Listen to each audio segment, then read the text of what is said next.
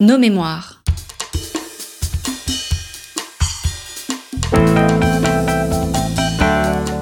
Une émission de la rédaction de Storia Voce.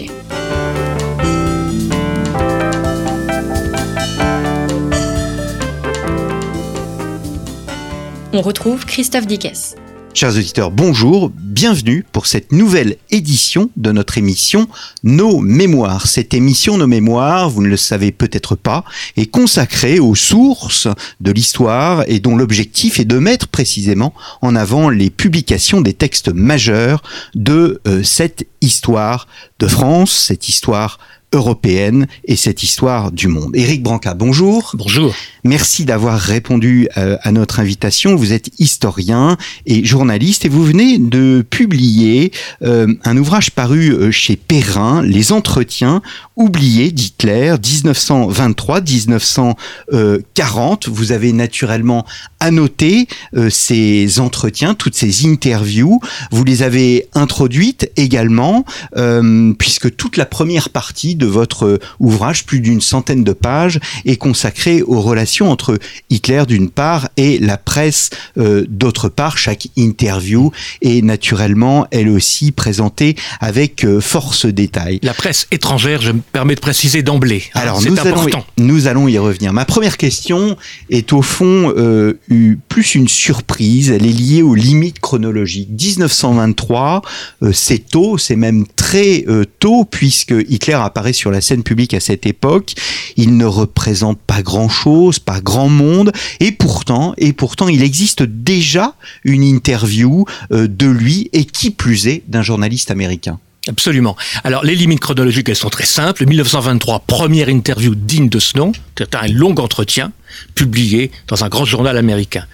Dernier entretien, 1940, puisque après 1940, après la chute de la France, Hitler ne s'adresse plus à la presse étrangère.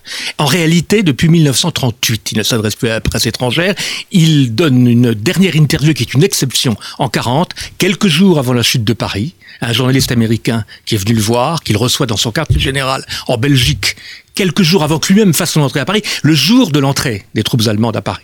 Et lui visitera Paris le 19 juin 1940. Et il euh, euh, utilise ce, moment pour faire ses dernières grandes propositions de paix aux États-Unis et à la Grande-Bretagne. Enfin, plutôt à la Grande-Bretagne, mais via les États-Unis, avec lesquels il n'est pas encore entré en guerre. Il entrera en guerre en décembre 1941. Donc, Éric Branca, nous savons très exactement le nombre de journalistes qui ont pu, de journalistes étrangers, on ne parle pas encore une fois des journalistes allemands, absolument, euh, des journalistes étrangers qui ont pu euh, approcher Hitler de 1923 absolument. à 1940. Il y en a à peu près une cinquantaine. Et sur ces 50 journalistes, sur ces 50 entrevues, euh, il y en a une quinzaine que j'ai retenues parce que ce sont de véritables entretiens au sens qu'on donne maintenant à ce terme. Avant la guerre, il, est, il arrivait qu'un journaliste très connu, éditorialiste, académicien, rencontre un personnage politique, Hitler, Mussolini, le pape, et il en tirait ce qu'il appelait une interview. En réalité, c'était, on survendait le message. Euh, le titre du journal indiquait que c'était une interview, et en réalité, à l'intérieur, il y avait quelques phrases. Donc ça, ça n'était pas intéressant. C'était des éléments de langage qu'Hitler ou les grands personnages du moment voulaient passer à la presse. Ce qui était intéressant, c'est d'avoir les 15 entretiens où il a le temps de s'exprimer, où on a le temps de lui poser des questions et qui sont vraiment des interviews au sens actuel du terme. Hum, hum. Combien de Français ont pu interviewer euh, Hitler? Il y en a à peu près 6. Hum. Qui, ont vraiment laissé de, grandes, de grands entretiens. Hein. D'autres ont pu l'approcher. Par exemple, Philippe Barès, fils de Maurice Barès, a vu Hitler très longuement lors du congrès de Nuremberg de 1934. Euh, ils ont dû échanger euh, trois phrases. Oui. Ça a donné un grand entretien dans Paris Soir. Je ne l'ai pas retenu. Hmm. Et il fait partie de ceux qui l'ont rencontré. Ceux qui l'ont rencontré, je les cite bien sûr, mais euh, ils sont pas plus de six. Ils sont pas plus de six. Et c'est, je dirais, un peu toujours les mêmes. On reviendra sûrement sur le, ce qui préside au choix d'Hitler, parce que c'est fait très en amont par ses services. C'est très scientifiquement euh, organisé. Et c'est uniquement à partir de sa prise de pouvoir. Car avant 1933, avant de devenir chancelier, Hitler ne veut pas parler à la France. Il ne veut pas parler de la politique française. Il ne veut pas parler de Mein Kampf. Il ne reçoit que des anglo-saxons. Alors, puisque vous évoquez Mein Kampf, euh, il y a un moment, euh, euh, alors ce, ce, ce n'est pas forcément le sujet du livre, mais il y a eu toute la polémique sur la traduction Oui. de, de, de Mein Kampf que vous présentez. Euh, mein Kampf, euh, sa traduction a même été encouragée par la Ligue contre euh, Contre l'antisémitisme, qui est l'ancêtre de la, de la LICRA, euh, qui avait à l'époque une position euh, complètement naturelle, puisqu'il considérait que l'antisémitisme d'Hitler étant déjà bien formé, étant exposé euh, avec tous ses détails, euh, sauf évidemment l'extermination, qui n'était pas euh, envisagée de cette manière-là, mais enfin tout de même l'antisémitisme était déjà bien formé, et euh, un certain nombre de Français dont euh, l'éditeur Fernand Sorlot a décidé de faire en 1934 une traduction euh, de Mein Kampf qui, n'avait pas été traduit en français jusque-là, qu'il était depuis 1928 aux États-Unis, euh, en, en Grande-Bretagne, en Italie, en Espagne et même en russe. Alors, les, au- les auditeurs ne le savent peut-être pas, mais normalement, quand on traduit un livre, la moindre des choses, c'est demander l'autorisation à Alors il n'a l'auteur. pas demandé. Et Sorlo ne l'a pas Il demandé. n'a pas demandé, car Hitler ne voulait pas que son livre soit traduit en français.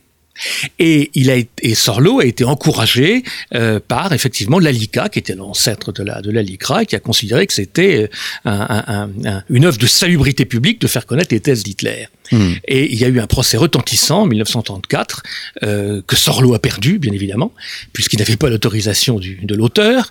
Euh, et les épreuves ont été détruites, les plaques photographiques du, qui avaient servi à l'imprimerie ont été détruites devant huissier, etc.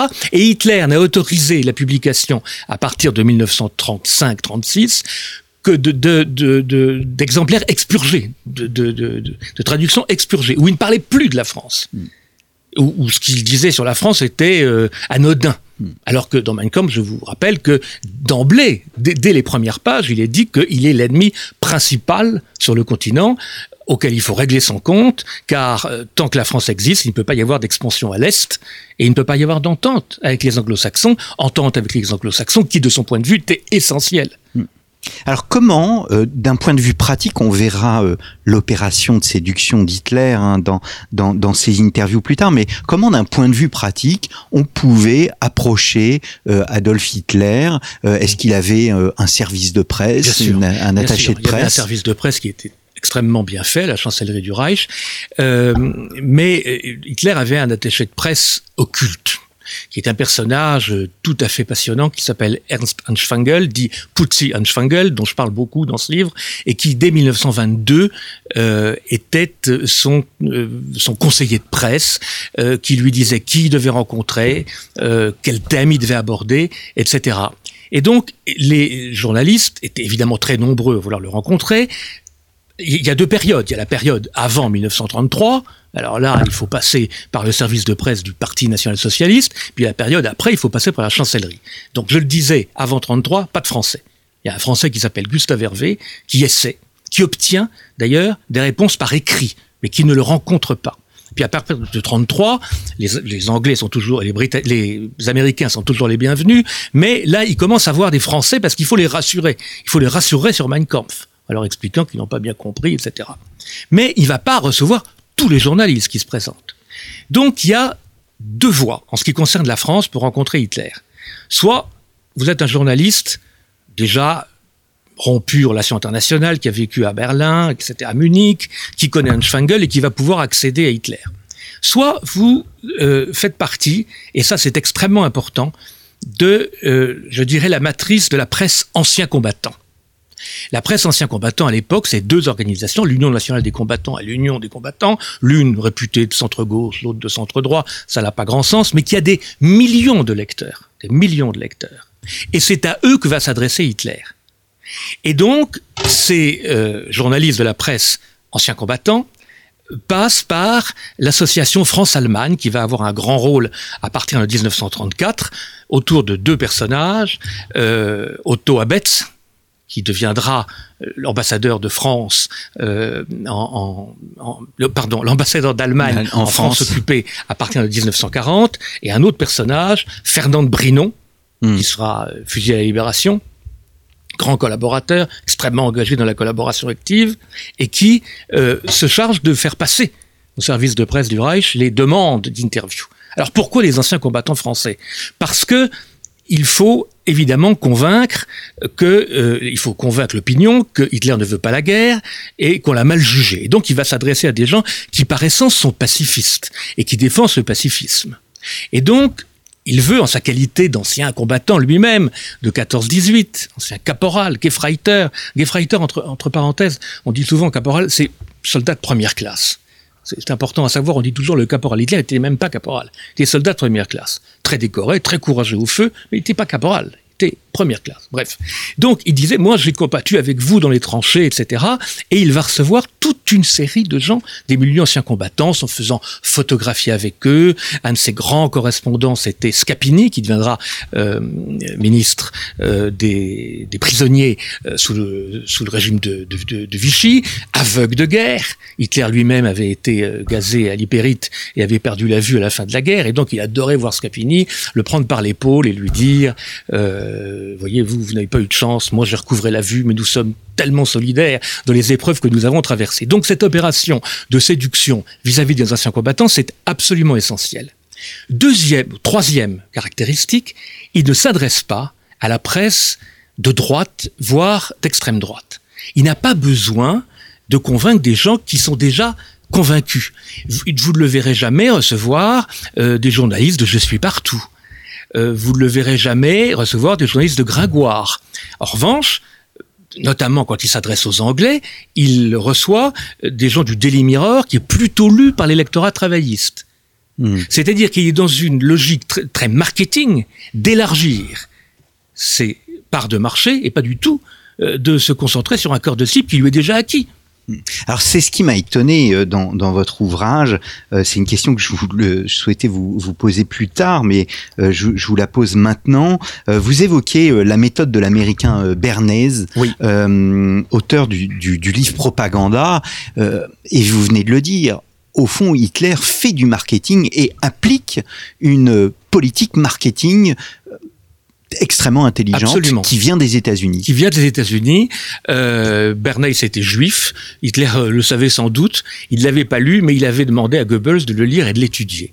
Et le cœur de la euh, de la doctrine de Bernays, c'était de, euh, euh de de faire passer euh, enfin, vous, vous, connaissez le mot de Goebbels qui est sans doute apocryphe, mais qui résume très bien les choses. Plus c'est gros, plus ça passe. Et c'était l'idée de Bernays. C'est-à-dire qu'il fallait vraiment flatter l'opinion dans le sens dominant, exagérer encore et modeler la cible suivant ses intérêts. Bernays avait été au cœur des campagnes en faveur du tabac, notamment en s'adressant aux femmes, dans les années 20 et 30 en disant c'est un vecteur d'émancipation, le tabac, fumé, c'est pas réservé qu'aux hommes.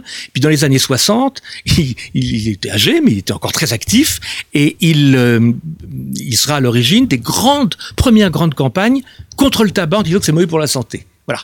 Et donc, quelle que soit la vérité euh, ou, le concept qu'il voulait défendre, il fallait y aller avec tous les moyens possibles et imaginables. Hmm. Et ça, c'est tout à fait l'idée de Goebbels. Hmm. Mais alors, euh, face à un message marketing, n'importe quel journaliste aujourd'hui euh, vous dira euh, nous avons la part de ce qui relève, j'allais dire, d'un message que l'on dira, pardonnez-moi cet anglicisme, corporate ou bien pro-parti, d'un message, d'un message qui s'adresse au fond à des, des, des, journalistes. Eh bien non, ces journalistes français, mais pas seulement, bah, Hitler s'en sert. Hitler s'en sert, et c'est ça qui est tout à fait fascinant. Et je crois que ce, ce, enfin, les, euh, le travail que, que j'ai fait nous en apprend beaucoup plus sur la presse de l'époque, sur l'opinion publique de l'époque que sur Hitler lui-même. Euh, les euh, gens qui vont voir Hitler, notamment les Français, ce ne sont pas des petits journalistes euh, marginaux. C'est Alphonse de Chateaubriand qui a failli avoir l'Académie française, qu'il n'a pas eu d'ailleurs, qui n'est pas entré à l'Académie française à cause d'une interview dont on reparlera peut-être, qui est un scandale absolu en 1938 au moment de Munich et où il ne lui parle pas de la crise tchèque. Bref, c'est Abel Bonnard qui deviendra ministre de l'Éducation sous Pétain. C'est Bertrand Jouvenel qui, qui, qui est un très grande sociologue et économiste. Ce, ce, ne sont pas des gens, c'est Titaina, euh, du plus grande journaliste d'investigation des années 30, euh, qui avait interrogé toutes les personnalités importantes du temps, sans d'ailleurs les ménager, et qui, hmm. devant Hitler, font littéralement et se fait le, le vecteur de ces mensonges. Donc là, il y a un phénomène de, de séduction tout à fait intéressant. Et euh, bien sûr, euh, on ne peut que s'interroger sur ce qu'était sur ce qu'était la presse à l'époque et sur tout ce qu'étaient les patrons de presse. Ce qu'ils voulaient, c'était une interview dont on parle, qui soit reprise, qui fasse vendre. C'était pas nécessairement euh, malmener euh, l'homme fort du moment. Hmm. La parole, la parole est extrêmement importante, même si ce sont, c'est une trace écrite, puisque ce sont des interviews, des entretiens écrits.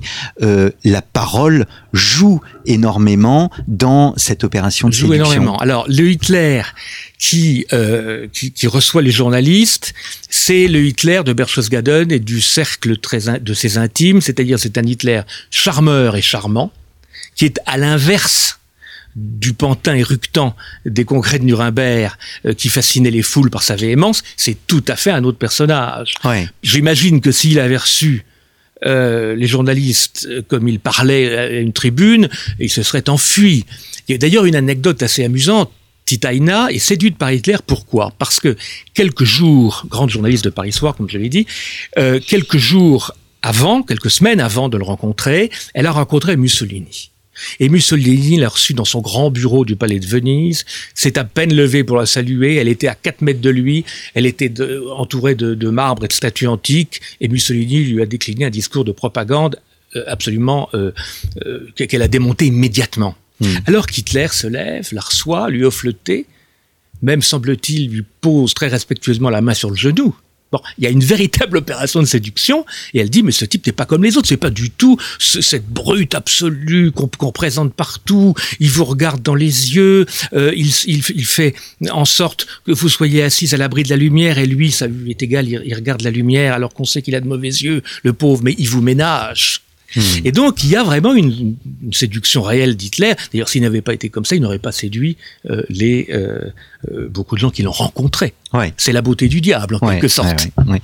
Alors, ce qui, c'est vraiment l'apport de votre livre, c'est, et c'est ce qui m'a étonné, alors qu'on on, s'attend au fond à des entretiens conventionnels tels qu'on peut les avoir aujourd'hui lorsqu'on s'entretient avec Mm. euh, avec un, un- un chef d'État. Euh, alors c'est peut-être naïf de ma part, mais ces journalistes, je vous cite, communient à des degrés divers dans le même aveuglement. Ah oui, complètement. Complètement. Alors d'abord, euh, s'agissant des Français, Hitler leur dit exactement ce qu'ils ont envie d'entendre et ce que là, leurs lecteurs ont envie d'entendre. Donc ça, ça compte beaucoup. Vous savez, quand vous allez voir un homme politique qui vous dit ce que vos lecteurs ont envie d'entendre, la moitié du travail est fait. Ils sont contents. S'agissant des Anglais, il prend soin de coller à leurs préoccupations géopolitiques. Alors c'est l'isolationnisme qui est dominant aux États-Unis et pour l'Angleterre, le message qu'il veut leur faire passer et qui convient très bien au patron de presse britannique, c'est on ne touchera, l'Allemagne ne touchera jamais à l'Empire britannique. Vous êtes les plus grandes civilisations du monde. Euh, L'Angleterre a un compte à régler, c'est avec la France. Elle a des colonies à conquérir à l'Est. Il le dit plusieurs fois. Il le dit plusieurs fois. Il ne dit pas dans quelles circonstances. Il ne dit pas qu'il va entrer en Union soviétique un jour ou l'autre. Enfin, il dit tout de même qu'il a des terres à conquérir à l'Est. C'est dans Mein Kampf et c'est dans plusieurs interviews, dont la première de 1923 dont nous parlions, qu'il accorde à Georges Virek. Donc, si vous voulez, cette façon euh, de dire ce que euh, son interlocuteur a envie d'entendre, c'est tout de même déjà une certaine habileté. D'autre part, il faut pas croire qu'il recevait tout le monde. Et les gens qu'il recevait étaient euh, téléguidés par, alors en France, le comité France-Allemagne, en Angleterre, la presse euh, Daily Mail, Daily Mirror, dont le patron, leur Rossermer, était extrêmement lié au milieu fasciste anglais. Hmm. Il finançait le parti euh, de Mosley, hein, ça il faut le savoir, même si cette presse était de gauche, finançait le parti de Mosley.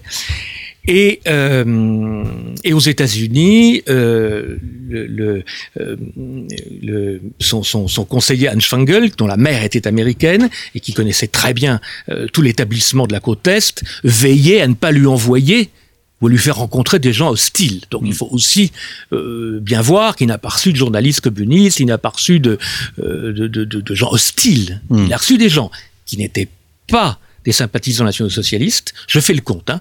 Sur la quinzaine d'entretiens, il y en a que deux. Il y a, deux, journalistes qui étaient français, qui étaient réellement, à l'époque, engagés dans une, je dirais, dans un processus de pré-collaboration. C'est-à-dire Abel Bonnard et Alphonse de Chateaubriand. Pas les autres. On revient un instant euh, sur Fernand de Brinon. Fernand Brinon est élu au Parti radical. C'est radical socialiste. Euh, D'ailleurs, Otto Abetz, l'homme de la propagande hitlérienne qui recrutait des journalistes plutôt amis euh, en France, était lui, n'a jamais adhéré au, Parti national-socialiste. Il a dû y adhérer en 1940 quand il est devenu ambassadeur. Ça affichait mal qu'il ne soit pas encarté au Parti socialiste en 1940. Mais en 1934, il n'était plus rien et il avait été proche de Stresemann et du SPD. Donc là, il y avait tout de même une politique qui consistait à donner des leurs, à, à présenter des leurs à l'opinion. Euh, il n'a- il n'a jamais reçu des, des antisémites fous. Jamais.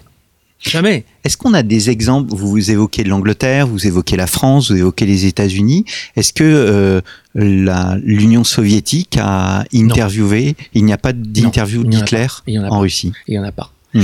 Il n'y en a pas. Euh, J'ai vérifié. Avant d'écrire ce livre, je me suis plongé dans la une chronologie qui a été faite euh, de, de la de la vie d'Hitler jour après jour, mais euh, qui est absolument exhaustive euh, par un universitaire américain et qui euh, va- il, il n'y a pas une rencontre qui échappe, une rencontre officielle au moins, qui échappe à cette recension. Et, et donc il n'y a pas un soviétique, il n'y en a Oui. pas un. Donc des journalistes naïfs.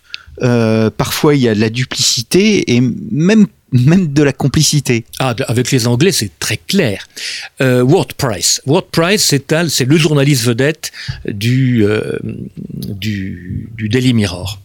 Il est en Allemagne depuis 1931 et il est l'ami personnel de plusieurs chefs nazis, dont Goebbels.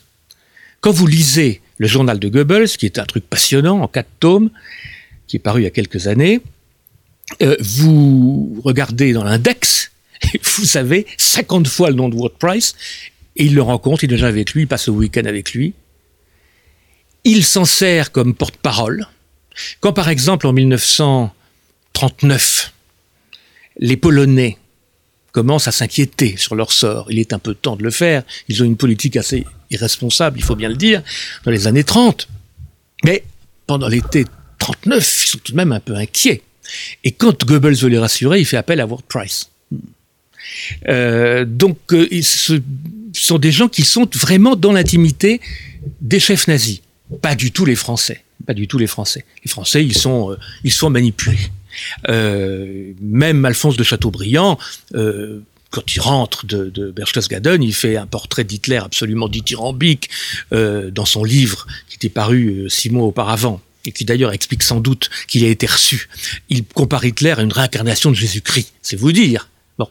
Et il fait des parallèles entre certains passages de Mein Kampf et les évangiles. Il faut être singulièrement frappé pour faire cela. Bon. Mais il le fait. Et, euh, mais ça ne va pas plus loin. C'est une espèce de fascination euh, qui ne doit rien à une prise en main. Alors que chez les Britanniques, il y a deux journalistes, notamment Ward Price, qui est lui vraiment très très proche des chefs nazis. Vous lisez également le journal de Paul Otto Schmidt, qui était l'interprète d'Hitler, qui a été traduit remarquablement d'ailleurs chez Perrin l'année dernière. Et là, vous vous apercevez que lors du congrès de Nuremberg en 1938, quand Hitler quitte le stade de Nuremberg après son grand discours de clôture, et euh, le, moment où il va euh, au château de Nuremberg pour la réception euh, de, de- de- des personnalités invitées, les journalistes britanniques sont dans la voiture qui suit Hitler avec Goebbels et Goering. Hmm. Avec qui On ne sait pas s'il les tutoie, Goering sûrement pas. Goebbels, il est très probable que Ward Price le tutoyait. Donc il, est proche des anglo-saxons. Ce que j'ai découvert aussi dans votre ouvrage, c'est le rôle absolument hallucinant, il n'y a pas d'autre mot, d'Associated Press. Associated Oui. Press, c'est une des... c'est Alors pas là, c'est n'importe carrément quoi. monstrueux. C'est une des premières agences de presse, l'équivalent de Oui. notre AFP, l'agence France Presse. Donc aux États-Unis, le créateur de Associated Press, c'est lui qui a euh, développé le Who, What, Where, When, Why. Euh, donc tout journaliste qui se respecte doit répondre aux cinq questions, à ces cinq Voilà. questions. Euh, donc c'est une institution, et c'est une institution qui se fait on peut le dire. berner. Ah, écoutez, est-ce qu'ils s'en fait berner? Moi, je serais beaucoup plus sévère que vous. Il faut remonter la chronologie de tout ça. En 1933, il y a un correspondant qui s'appelle Louis Lechner, grand journaliste américain qui est le chef de la société de presse, du bureau de la société de presse en Allemagne, qui a été, ça n'est pas indifférent, le secrétaire d'Henry Ford. Bon. Henry Ford était très admiré par Hitler, on le sait. Euh, était, euh, Hitler était plus fordien que Ford n'était hitlérien, mais en tout cas, euh, il, il, avait tout de même une proximité. Et euh, Louis Lechner, on lui demande de signer, comme tous les correspondants de presse du monde entier, la loi sur la presse qui est votée dans la foulée des lois de Nuremberg de 1934. Cette loi sur la presse va très loin puisqu'elle dit que les journalistes allemands sont des fonctionnaires, ne doivent en aucun cas nuire à l'intérêt général allemand, à la réputation du peuple allemand, etc. Elle exclut les juifs de toute la presse euh, allemande, plus encore que de la fonction publique à l'époque. Ça viendra après. Mais on demande aux correspondants étrangers, aux agences étrangères, d'exclure les juifs de leur euh, personnel. Toutes les agences de presse refusent, y compris Avas, qui ensuite a collaboré. Ils refusent. Ils considèrent qu'on n'a pas à leur dicter leur politique du personnel. S'ils ont envie d'avoir un journaliste juif, ils auront un, journaliste juif. On leur explique donc qu'il faut plier bagage. Un seul signe cette déclaration qu'on leur demande, qui est consécutive à la loi sur la presse, c'est Louis Lechner. Donc il va rester, à partir de 1934, le seul responsable d'une agence de presse étrangère en Allemagne nationale-socialiste, et il va donc avoir le monopole exorbitant de rédiger les dépêches qui vont être prises par les autres agences. Songez qu'aucune autre agence, à part la société de presse, n'aura de correspondants permanents en Allemagne. Ils enverront des journalistes, bien sûr. Euh, il y aura des correspondants euh, temporaires, mais pas de correspondants permanents. Et donc, tout ce qui sortira d'Allemagne sera passé par le bureau de Louis Lochner. Or, Louis Lochner est extrêmement proche des milieux officiels, bien sûr. Il est reçu par Hitler en permanence. Il l'a interviewé personnellement que deux fois. Mais il a dû le voir 50 ou 60 fois. Il est reçu à Munich dans son appartement privé. Il est reçu à Berchtesgaden. Il est reçu à la chancellerie à la moindre réception officielle. En 1940, quand les Allemands entrent à Paris, il est si proche des milieux officiels qu'il est le seul à remonter les Champs-Élysées à moto avec une caméra euh, et un, photographe pour photographier le défilé allemand qui, lui, descend les Champs-Élysées. Unique, c'est le seul. Euh, et ça va beaucoup plus loin. Quand les Allemands euh, envahissent la Russie, 22 juin 1941, opération Barbarossa. Les États-Unis ne sont pas encore en guerre avec l'Allemagne, hein, ça arrivera en décembre suivant. Donc ils vont entrer en Ukraine, et les gens de la toute une équipe de la société en Ukraine en accompagnant la Wehrmacht. Quand ils entrent en Ukraine, ils tombent sur des massacres perpétrés par les soviétiques avant de se retirer devant la Wehrmacht. Ils ont massacré plusieurs centaines d'Allemands installés en Ukraine, une communauté allemande qui était là depuis très longtemps, elle a été massacrée. Le surlendemain, les Allemands vont se venger et vont assassiner. Euh, c'est la première grande prise d'otage en Ukraine, c'est dès l'été de 1941, juillet 41, tous les commissaires politiques qui vont trouver, tous les membres du parti qui vont trouver, mais aussi des, gens, des juifs bien sûr, mais aussi euh, une grande partie euh, de, de, de population qui vont trouver dans les villages. Il y aura plusieurs milliers de victimes. C'est la première grande exécution de masse en Ukraine, été 1941. Louis Lochner n'en parle pas.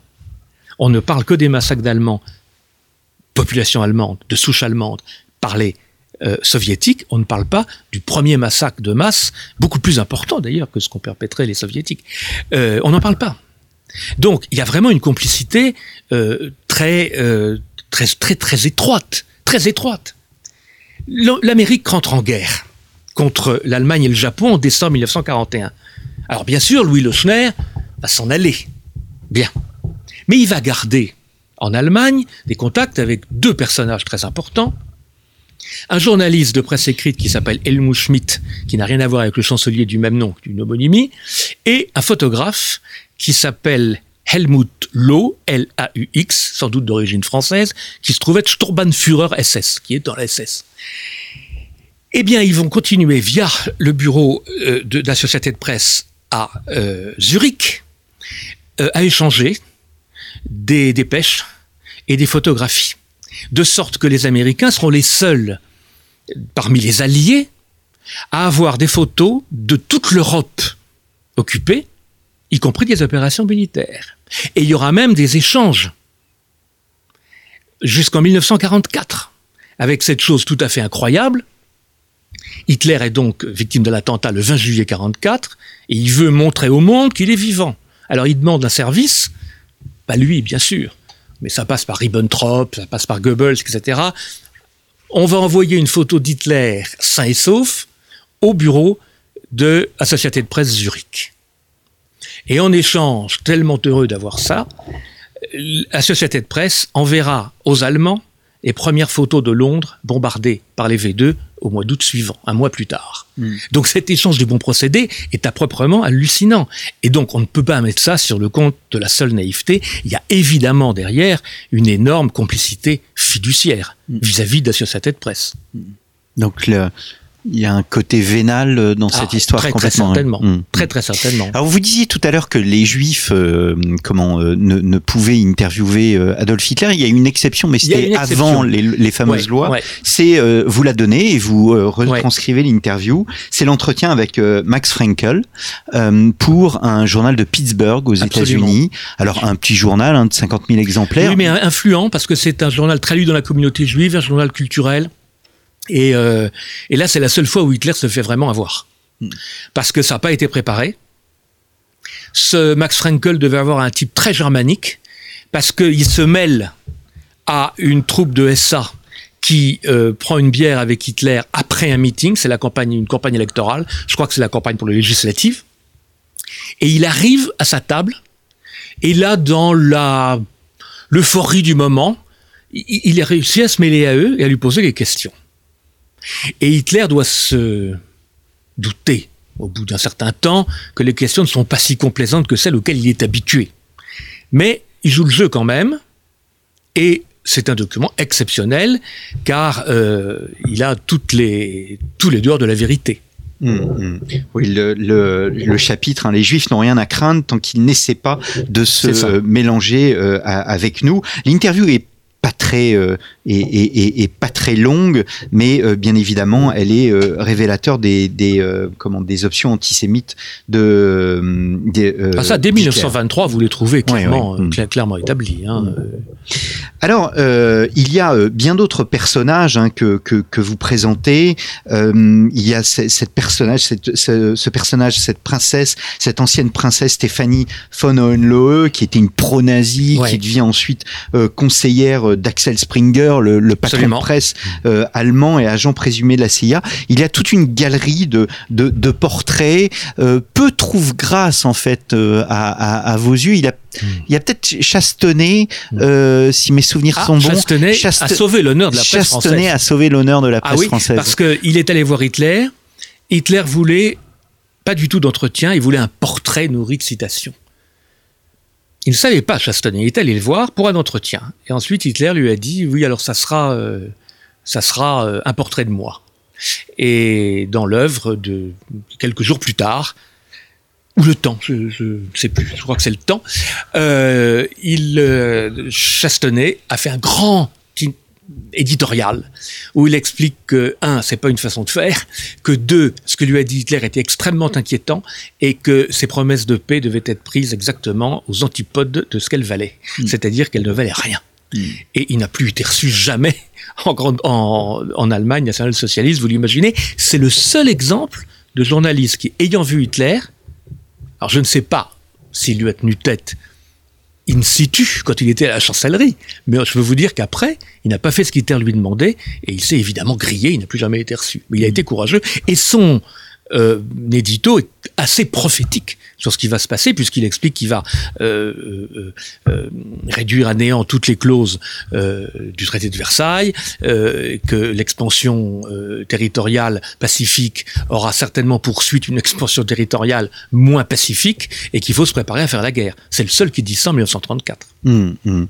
Dans son article, il voit notamment l'Allemagne comme un peuple fondamentalement en devenir, qui se renouvelle tout le temps et qui au fond est profondément révolutionnaire. Oui, c'est ce qu'il dit, absolument, Mmh. dans, dans cet édito. Ouais, oui.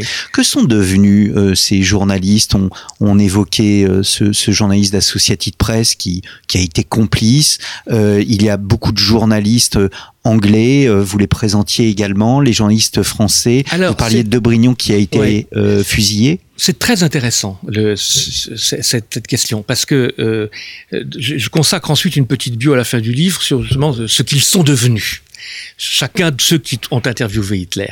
Ce qui est très intéressant, en gros, c'est que 80% des Français sont devenus des collaborateurs notoires et, même très engagés, et que les Britanniques, alors ça, c'est peut-être, je crois pas, on peut croire si à la nature profonde des peuples, les Britanniques ont été d'un patriotisme absolu. C'est-à-dire que ceux qui avaient été les plus les plus complaisants dès lors que la Grande-Bretagne est entrée en guerre, On retournait Avec leur veste. Ouais, eh ouais. ben, ils sont, ils sont devenus de, de grands patriotes et ils ont injurié Hitler.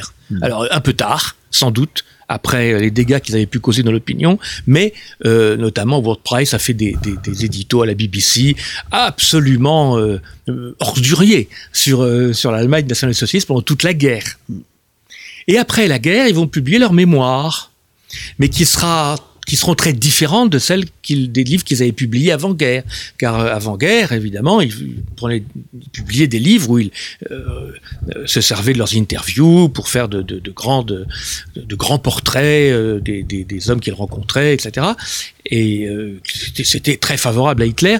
Et après la guerre, il, ça sera très, comment dirais-je, très, très censuré. Ils s'auto-censureront, bien Ils, évidemment. ils- et ils ne feront pas leur mea culpa? Non, jamais, Hmm. jamais. Ce qui est euh, étonnant euh, au fond dans votre livre, c'est que euh, en tous les cas personnellement ça a été ma démarche. Je voulais et je me disais bon on va voir ce que disait Mm. Hitler dans les années 20, dans les années 30 et euh, ce qui en ressort davantage c'est ce sont les questions qui lui sont posées et, euh, et cette euh, photographie de ce qu'étaient les journalistes dans les années 20 et dans les années 30. Ça, je dois dire que euh, s'il y avait qu'une interview à retenir, euh, c'est celle d'Alphonse de Chateaubriand, donc en 1938, septembre 1938. 2 septembre 1938, on est en pleine crise tchèque. Hitler veut s'emparer de la Tchécoslovaquie, il a envahi l'Autriche au mois de mars précédent, il a envahi la rive gauche du Rhin en, 19 euh, en mars 1936, etc., etc. Donc, il n'y a plus de d'illusions à avoir sur sa capacité à tenir ses promesses. Non seulement il ne les tient pas, mais il fait l'inverse. Eh bien, en pleine crise tchèque, l'Angleterre mobilise, la France mobilise. C'est donc 20 jours avant les rencontres de Munich, pas de Godesberg et Munich, qui vont aboutir aux accords que l'on sait. Eh bien, euh, Chateaubriand, dans la présentation qu'il fait de son interview, explique que on ne va pas déranger le Führer avec de simples questions d'actualité et de conjoncture. Parce que ces grands hommes de l'histoire euh, n'ont pas à être dérangés avec ces, euh, avec ces détails. C'est tout de même extraordinaire d'écrire ça. Hmm. Et le type qui l'emploie et qui le paye pour écrire ça lui dit pas, mais enfin, votre métier, c'est pas ça quand même. Non, non, on le, laisse écrire ça et, il vous explique qu'on va parler d'architecture, on va parler d'urbanisme, on va parler euh, d'organisation sociale, mais surtout pas des sujets qui fâchent, alors qu'il s'apprête à avaler la Tchécoslovaquie. Surtout pas. C'est tout à fait extraordinaire. Donc il est responsable, mais le patron de presse qui le publie est responsable, et les lecteurs sont tout de même responsables de continuer à acheter un journal pareil. Eh bien, merci euh, beaucoup Eric Branca d'être venu au micro de Storia Voce pour évoquer ces entretiens euh, oubliés d'Hitler. hein. Je recommande vraiment ce- ce- cet ouvrage qui se lit euh, très euh, très très facilement et qui est à mon sens indispensable hein, pour comprendre à la fois le personnage qu'on connaît déjà bien, mais surtout hein, cette photographie de du monde médiatique de l'entre-deux-guerres. Merci beaucoup. Merci de votre invitation. Les entretiens oubliés d'Hitler 1923-1940, euh, Éric Branca aux éditions euh, Perrin avec comme sous-titre On m'insulte en répétant que je veux faire la guerre, la guerre. Il l'a bien fait. Merci beaucoup chers auditeurs. N'hésitez pas à nous soutenir pour ce faire. Rendez-vous euh, dans la rubrique Soutenez Storia Voce à partir de notre page d'accueil et je vous donne rendez-vous la semaine prochaine pour une nouvelle émission.